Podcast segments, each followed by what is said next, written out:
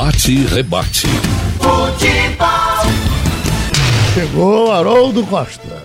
Ô Geraldo, é, a gente começa falando sobre essa eleição do Clube Náutico Capibaribe. Ontem foi um dia movimentado lá na sede, numa eleição diferente, né?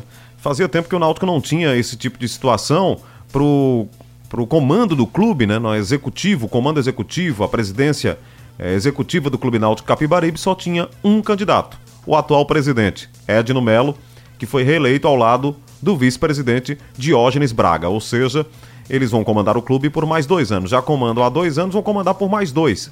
Teremos então quatro anos do Clube Náutico Capibaribe nas mãos do Edno Melo.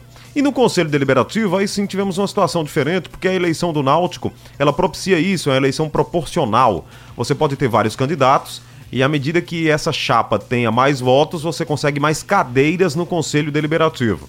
E o Alexandre Carneiro, que era, teoricamente, o candidato do Edno Melo, conseguiu um número maior de votação é, de, dos sócios e assim terá mais cadeiras no Conselho. O repórter Antônio Gabriel acompanhou o domingo lá nos Aflitos, a reta final das eleições, e está comigo aqui no Bate-Rebate na Rádio Jornal. Ô, Antônio, a gente viu um clima de tranquilidade em princípio. Você que esteve lá dentro dos aflitos, é, havia alguma aresta, algum problema? A eleição foi marcada no momento anterior sobre algumas disputas judiciais, candidato que poderia ser impugnado, não foi isso no Conselho Deliberativo que eu estou falando. Mas acabou sendo um clima de tranquilidade. Você classificaria como tranquilo o que viu ontem nos aflitos, Antônio? Bom dia. Bom dia, Haroldo. Bom dia, Geraldo, todo mundo que nos acompanha. Com certeza, é muito tranquilo. O Paulo Azevedo, que foi o presidente da comissão eleitoral do Náutico ontem, ele classificou como a eleição mais tranquila da história do clube alvirrubro. E olha que o Paulo Azevedo vive o Náutico por pelo menos 40 anos, foi o que ele disse ontem pra gente, e ele nunca viu um clima de tranquilidade tamanho num dia democrático como foi ontem. Ah, foram ao todo, Haroldo, 1.198 votantes. O Conselho Deliberativo teve três nulos, oito brancos e 1.187 votos válidos. No Executivo, 1.151 votos para Edno Melo e Diógenes Braga, a chapa 200 né, para cima, Náutico, um voto nulo e 47 votos em branco. Para a gente dividir o Conselho Deliberativo, a chapa 100 do Newton Moraes, que no sábado à noite foi permitido concorrer, né? Porque ele tinha sido, o nome dele tinha sido impugnado depois do pedido do Gustavo Ventura, já que o Newton Moraes estava com o Náutico na justiça, está com o Náutico na justiça. Por conta disso, Gustavo Ventura havia pedido a impugnação do nome dele da eleição, mas aos 48 do segundo tempo, no sábado à noite, aí o Conselho do Náutico, a Comissão Eleitoral decidiu que o nome dele estaria válido, a chapa dele, a chapa 100, tem direito a indicar 43 vagas para o Conselho Deliberativo, a chapa 200, encabeçada pelo Alexandre Carneiro, que representou a situação, o Edno Melo e Diógenes Braga, disseram ao longo da semana que vão, que iriam apoiar essa chapa. A chapa 200 teve 186 vagas no Conselho, o Conselho foi a grande vencedora dessa eleição para o Conselho Deliberativo do Náutico, e a chapa 300 teve 34 vagas. Chapa 300 do Rafael Gazanel. Lembrando que não necessariamente o Alexandre Carneiro será o novo presidente do Conselho Deliberativo do Náutico. Isso vai ser decidido numa eleição indireta que deve acontecer nos próximos dias. Araújo. Esse processo de escolha do Conselho Deliberativo, eh, você sentiu que ele é bem aprovado pelos alvirrubros, Antônio? Conseguiu captar alguma coisa nesse sentido? Porque realmente é uma eleição diferente. Você tem a eleição é, a tradicional, que era do conselho e do executivo. É o que acontece na maioria dos clubes. Né? No caso de Santa Cruz, esporte, a gente está acostumado a acompanhar assim. Mas o Náutico, ela tem esse, esse processo diferenciado. E os alvirrubros aprovam? Você conseguiu captar isso? Consegui, Haroldo. A gente até comentava o seguinte, até com alguns membros da comunicação do Náutico e tudo, é, a, a presença de torcedores é, não foi tão grande assim, é, eu digo não em números gerais, mas é, de ocupação mesmo da sede social do Náutico, não foi tão movimentado, porque a eleição do Conselho Deliberativo não tem tanto apelo quanto a eleição do Executivo. A gente pode até fazer um paralelo, como se é, a eleição do, do presidente da República chama muito mais atenção, por exemplo, do que a eleição, é, por exemplo, para um Senado. Isso é natural, chama muito mais atenção do, do eleitor, do votante do Náutico. E todos sabiam que Edno Mello ia ser eleito por aclamação. O Conselho Deliberativo tem esse esquema de votação, esse esquema de representatividade, né? É, com o, as vagas no Conselho sendo ditadas pela chapa que teve mais votos, e eu senti uma aprovação sim do torcedor do Náutico. Poucos falaram sobre esse sistema de eleição, uhum. poucos disseram, tentaram debater isso, mas aqueles que debateram é, disseram que estavam à vontade sim com esse sistema.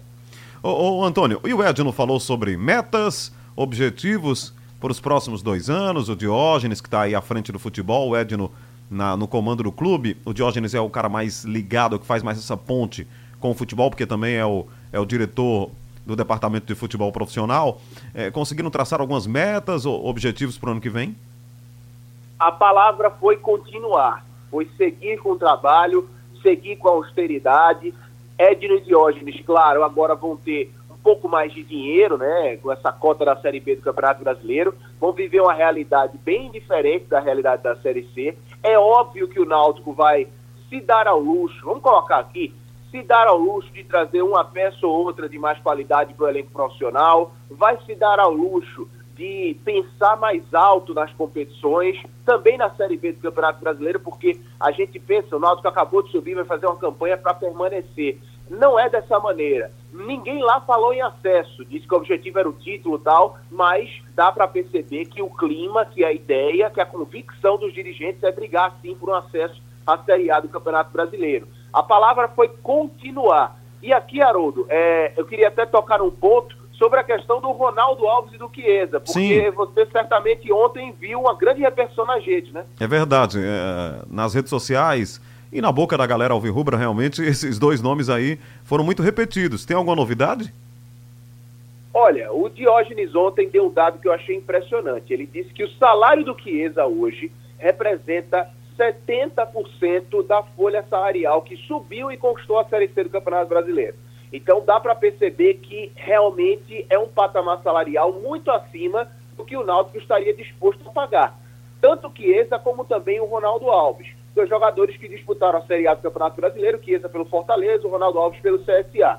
No entanto, o que o Diógenes colocou, que se os dois jogadores estiverem dispostos a voltar de fato a acertar diminuir o salário, o Náutico está de portas abertas. São dois jogadores de muita qualidade que devem ajudar. Mas o Diógenes finalizou essa entrevista, é, a resposta a essa pergunta, de forma muito clara.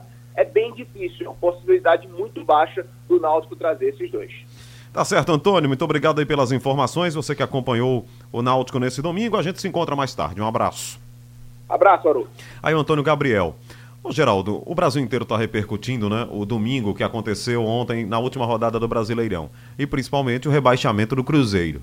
O Cruzeiro era, foi aquele clube de sucesso do futebol brasileiro eh, em alguns anos. Nos últimos. Vamos traçar aqui uns 10 anos. Se a gente for até mais atrás, vamos lembrar o Cruzeiro de Luxemburgo, ganhou tudo, uma tal de tríplice coroa, quando você ganha o Mineiro, o Brasileiro e a Copa do Brasil. Uhum. E aí, mais recentemente, ganhou a Copa do Brasil, ganhou o Campeonato Brasileiro. Todos todo nós já fomos meio Cruzeiro um dia, né? É, o Cruzeiro foi aquele time vencedor, né? Um, time, um, um exemplo de gestão e que estava dando tudo certo. Só na Copa do Brasil ele ganhou 50, mais de 50 milhões de reais, só por ganhar a Copa do Brasil. Então o Cruzeiro realmente fez história. Mas o que ficou nítido ontem é que um clube realmente que se atrapalha na sua gestão acaba o resultado aparecendo dentro de campo. O Cruzeiro foi alvo é, de uma grande investigação, inclusive com a Polícia Federal. Foram identificados lá diversos problemas, né, pessoas que estavam ganhando o dinheiro do clube, né? Vou usar uma palavra antiga, se locupletando do clube. e assim, o resultado foi ontem dentro de campo. Agora, tem muito erro também, né, sob o ponto de vista de escolha de time. Você sabia, Geraldo, que o Fred, o velho Fred, que jogou a Copa do Mundo de 2014 no Brasil, que foi chamado de cone da Copa, porque ficava só parado lá e não fazia nada. Mas é um jogador experiente, é um jogador é, até. Não é ruim, é um, é um, bom jogador tecnicamente, mas não vive lá o seu melhor momento. Ganha aproximadamente um milhão de reais no Cruzeiro. Tá vendo. O Thiago Neves ganha perto disso também. Então o Cruzeiro ficou um clube realmente muito inflacionado com jogadores muito caros e poucos resultados. Ontem, o Cruzeiro viu a realidade do futebol, ficou em 17º lugar e vai jogar a Série B de 2020. O Cruzeiro vai ser adversário do Náutico no Campeonato Brasileiro da Série B em 2020 e vai, vai ter que passar realmente pela Série B. Nunca tinha passado, nunca tinha ser, sido rebaixado da primeira para a segunda divisão e agora estará na Série B. É claro que ele vai para lá cheio de dinheiro, cheio de pompa e circunstância, né? É o, volta para a Série É o Cruzeiro e volta, porque uhum. são quatro vagas. Pode até não ser o campeão, mas aí fica como segundo, terceiro, quarto, a sensação é a mesma. A tendência, inclusive, é que se volte até como campeão. Mas realmente vai ter que passar é, por esse momento de jogar a Série B. O Atlético Mineiro já viveu isso. Aí você só tem Palmeiras três. Já viveu só isso, tem né? três, viu, Geraldo? Que não uhum. viveram isso, né? O Flamengo, o São Paulo e o Santos. Uhum. Os outros todos já passaram por isso: Internacional, Corinthians, Vasco, Palmeiras, como você já falou, duas vezes por sinal. O Vasco mais vezes. Grêmio, né? O Grêmio foi também, né? Rebaixado. O Inter já caiu? O Inter caiu também. Já? O Inter jogou em Caruaru, né? Contra o Náutico, sim, sim. o jogo foi em Caruaru uhum. contra o Náutico. Então é a vez do Cruzeiro. O Cruzeiro é a bola da vez para jogar a Série B e vai sofrer lá um pouquinho. Eu não acho que vai sofrer tanto. Sofre sob o ponto de vista de jogar uma competição que não é a primeira divisão, que tem muita mídia, né? mas vai para a Série B e, e, vai ter que jogar. Vai valorizar lá. a Série B. Né? Valoriza também a Série B, né? Uhum. Aí muita gente não gosta porque dizem que uma vaga já fica com, com é. um grande, né? E as outras, as vagas ficam reduzidas. Mas vamos ver lá o, o Cruzeiro jogando a Série B do Campeonato Brasileiro. Destaque para o Ceará. O Ceará escapou. Né? Sim, o time. Não, não, empolga, né, Geraldo? O Ceará empatou com o Botafogo por 1 a 1 e escapou. Contratou um técnico para três partidas ele não ganhou nenhum jogo e conseguiu escapar. Foram dois empates e uma derrota. e o Ceará escapou de ser rebaixado com 39 pontos. Os outros times rebaixados nós já sabíamos, né? O CSA de Alagoas, a Chapecoense, depois de muito tempo aí, foi rebaixada. É, depois de todo aquele drama, né? Parece que ficou bem no quesito renda, não é? Eu vi alguma coisa parecida com isso aí. É, o, o esporte teve boa média de público uhum. né, na Série B. Uhum. Agora, por, por sinal, Geraldo, o destaque, a gente falou aqui do time do Ceará, mas o destaque de média de público na Série A é o Ceará. O Ceará uhum. foi, colocou, conseguiu colocar muita gente no estádio. Agora, uma festa muito bonita também foi no jogo do Fortaleza. O Fortaleza, é, que ganhou do Bahia por 2 a 1 um, botou muita gente lá na arena. E o detalhe, Geraldo, o Fortaleza termina o campeonato entre os 10 melhores da competição. O Fortaleza foi o nono colocado, ganhou uma vaga na Sul-Americana. É a primeira vez que vai jogar uma competição internacional o time do Fortaleza. Beleza. Então os cearenses vivem um bom momento, né? Com uhum. Fortaleza e Ceará na primeira divisão. O Fortaleza terminou na frente do Vasco, do Atlético Mineiro, do Fluminense, do Botafogo e do Cruzeiro, que foi rebaixado. É um resultado interessante aí pro, pro Fortaleza, que ficou, Geraldo, seis anos na terceira divisão. Ficou seis anos sofrendo na Série C, onde está lá o Santa Cruz hoje. Imagina. Mas agora foi para a primeira divisão e conseguiu viver aí um grande momento. Então acabou o Brasileirão. A gente vai ter muita movimentação agora no mercado da bola, né? Quem sai, quem fica. Mas a temporada do futebol brasileiro acabou. Agora, acabou o Brasileirão, mas o Flamengo ainda vai jogar o Mundial de Clubes. Daqui a 10 dias o Flamengo está lá no Catar para tentar ser campeão do mundo, Geraldo. Beleza. Tudo é notícia.